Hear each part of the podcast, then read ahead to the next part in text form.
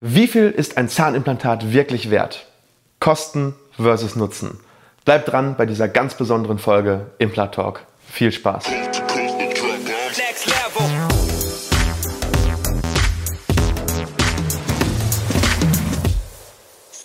Hallo liebe Community, mein Name ist Dr. Stefan Helker und ich heiße euch herzlich willkommen bei der Audioversion unseres erfolgreichen YouTube-Formates Implatalk. Sollten dir die visuellen Einblendungen an der einen oder anderen Stelle fehlen, komm gerne nochmal auf unseren YouTube-Kanal und schau dir das passende Video an. Und jetzt viel Spaß mit dem Podcast. Heute gibt es mal eine Mindset-Folge zum Thema Implantologie. Weil ganz viele Menschen kommen bei mir in die Praxis und sagen, ja, Herr Dr. Helker, ich hätte gerne Implantate, aber Implantate sind ja so teuer und ähm, ja, ich möchte mir die nicht leisten oder ich kann mir die nicht leisten und ähm, ich möchte mit, mit diesem Vorurteil so ein bisschen heute einmal aufräumen und mal so den Wert gegenüber dem Preis gegenüberstellen. Und auf den ersten Blick ist das natürlich richtig. Implantate sind auch wirklich nicht günstig, weil es ist eine komplexe Versorgung und es fließt sehr viel ein. Es fließen sehr viele verschiedene ähm, Gebiete ein und es ist viel Arbeit und ähm, das Material kostet Geld. Ähm, aber im Endeffekt muss ich mir ja bei jedem Investment, bei jedem Kauf, bei allem, was ich mir im Prinzip für mein Geld besorge, eine Frage stellen. Welchen Mehrwert bekomme ich für das Ganze? Und um das zu verstehen, fangen wir mal bei der Basis an, nämlich wie werden Kaufentscheidungen von Menschen wirklich getroffen?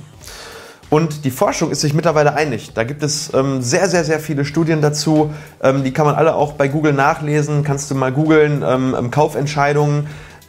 Essenz ist, wir treffen Kaufentscheidungen rein emotional. Nicht 80-20, nicht 90-10, 100-0. Und das Einzige, was wir danach machen, ist, dass wir diese Kaufentscheidungen danach rational begründen. Zum Beispiel ein Sportwagen. Es gibt ganz viele Menschen, die ähm, wissen ganz genau, mich bringt ein VW Golf oder ein, ähm, ja, was gibt es da noch in der Region, oder ein VW Turan oder ein, ein, ein Opel Corsa bringt mich in den meisten Fällen fast genauso schnell von A nach B. Gut, es gibt Luxuslimousinen, die machen das vielleicht etwas komfortabler, aber die kosten das 10- bis 15-fache von einem normalen Wagen. Und es ist für viele Menschen, gehört es dazu, wirklich einen relevanten Anteil ihres Einkommens für ein teures Auto auszugeben, obwohl sie mit dem Geld an anderen Stellen viel, viel mehr ihr Leben verbessern könnten ein Beispiel für eine nicht rational getroffene Kaufentscheidung. Und um jetzt nochmal vielleicht, Männer sind ja so ein bisschen in die Richtung Autos, zweites Beispiel vielleicht eher in die Richtung Frauen, teure Handtasche, teure Schuhe. Warum kauft jemand eine Handtasche für 1000 Euro?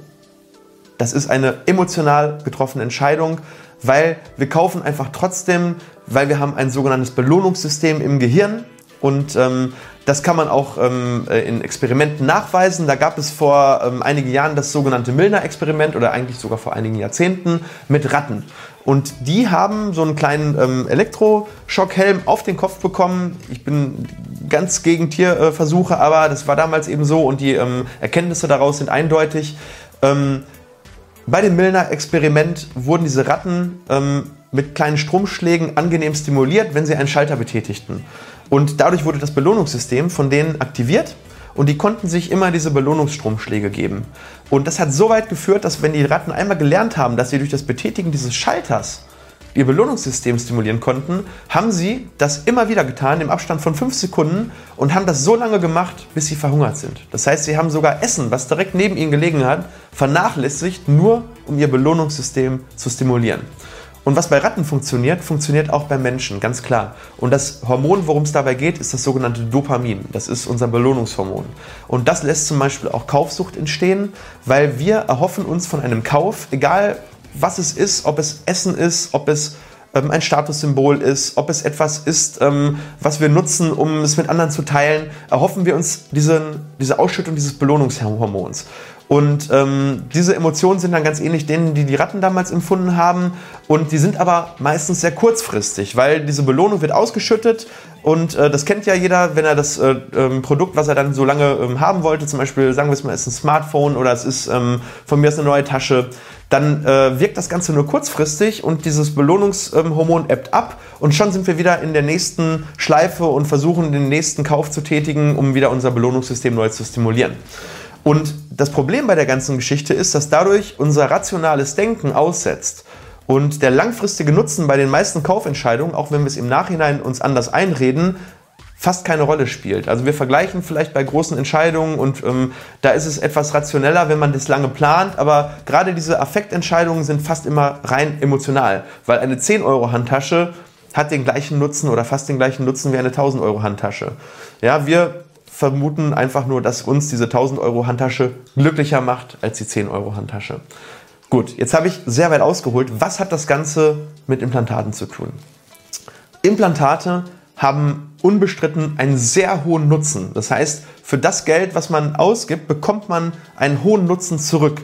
Das Problem ist, dass Implantate oder generell zahnmedizinische Leistungen oder medizinische Leistungen im ganz Allgemeinen das Belohnungssystem viel weniger stimulieren, weil erstens die meisten Ergebnisse erst langfristig eintreten. Das heißt, ich habe keine sofortige Belohnung, wie zum Beispiel bei etwas zu essen, bei Klamotten oder alles, was ich eigentlich sofort bekommen kann. Und dementsprechend habe ich einen sogenannten Belohnungsaufschub. Das heißt, ich bezahle eine Leistung, bekomme sie aber nicht sofort und dementsprechend wird weniger Dopamin ausgeschüttet.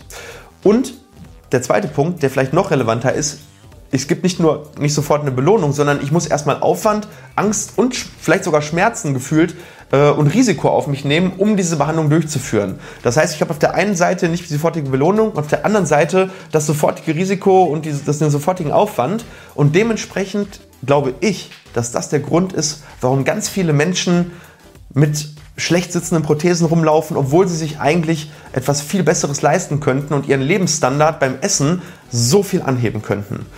Und wenn wir jetzt einmal zum Wert kommen, was so ein Implantat leisten kann. Ähm, die letzte Folge, die wir online gestellt haben, war ja die, wie lange hält ein Implantat? Und wir haben gelernt, dass Implantate ähm, häufig länger, deutlich länger als 20 Jahre halten. Also wenn wir annehmen, dass so ein Implantat 20 Jahre im Durchschnitt nur hält, was eigentlich sogar noch untertrieben ist, dann denk mal für dich nach, wie lange nutzt du das und wie oft? Wir essen drei bis vier Mal am Tag. 20 Jahre, das sind 360 mal 20, sind ungefähr 7500, 700.200 Tage mal drei bis vier Mahlzeiten am Tag. Du nimmst mit diesen Implantaten 25.000 Mahlzeiten zu dir. Ähm, es gibt eine andere Studie, die verlinke ich dir einmal hier unten, vom Stern. Fünf Jahre unseres Lebens verbringen wir nur mit Essen zwei Jahre und sechs Monate im Auto. Das heißt, wir essen doppelt so lange, wie wir im Auto sitzen, geben aber ein Vielfaches für unser Auto aus im Verhältnis zu dem, was wir uns für unsere Zahngesundheit ausgeben, um vernünftig essen zu können. Ein Jahr und zehn Monate dauert unsere gesamte Schulbildung. Wir essen also dreimal länger, als wir lernen. Ähm, ja, also schau dir diese Studie mal an, da sind noch ein paar andere Sachen aufgelistet, ist super, super spannend. Ähm, ja, und dennoch geben wir so viel Geld für sinnlosen Konsum aus, der uns im Endeffekt nur kurzfristig glücklich macht und keinen langfristigen Mehrwert bietet. Ein Beispiel, eine Implantatversorgung für jemanden, der keine Zähne mehr hat, gibt es auf vier Implantaten für 7000 Euro. Jetzt überleg mal, 7000 Tage hält das Ganze. Für 7000 Euro, 7000 Tage, 1 Euro pro Tag kostet dich eine vernünftige Implantatversorgung, sodass du wieder kauen kannst. Für festsitzende Zähne. Und wie bei anderen Versorgungen auch, da ist es ähnlich. Ähm, das gilt aber ganz besonders, dieser Mehrwert für Menschen, die jetzt momentan gar keine Zähne mehr haben. Und ich finde es ehrlich gesagt unverständlich, dass es immer noch Menschen in Deutschland gibt, die sich so etwas theoretisch leisten könnten, aber aufgrund ähm, ja, dieser Gründe, die ich vorhin genannt habe, einfach diese, ähm, diesen Sprung in der Lebensqualität nicht machen, weil sie einfach unsicher sind, Angst haben oder diesen Mehrwert nicht richtig einschätzen können. Ja, also, Fazit, ich weiß, das war jetzt mal eine ganz andere Folge, aber das ist mir wirklich ein Herzensthema. Das gehört zu meiner Mission, Menschen wirklich ähm, ähm, fit zu machen in diesem Thema, in der Implantologie und vielleicht neue Denkanstöße zu geben, vielleicht diesen kleinen Push über die Grenze zu geben, dass man sagt, okay, ich denke mal drüber nach, vielleicht ist das ja doch was für mich. Ähm, ja, ähm, wie siehst du das? Gib mir doch mal ein Feedback. Äh, siehst du das ähnlich oder sagst du, nein, Implantate sind einfach teuer, ich möchte mir das nicht leisten, ich fahre lieber zweimal die Woche in den Urlaub oder ähm, leiste mir ein großes Auto, ja, im Prinzip lieber Rolex statt Zähne. Ja, gib mir ein Feedback, ich freue mich da auf eine angeregte Diskussion. Ähm, ansonsten freue ich mich, dich nächste Woche wiederzusehen und wünsche dir bis dahin eine gute Zeit. Bis dahin, euer Doc Helker. Ciao.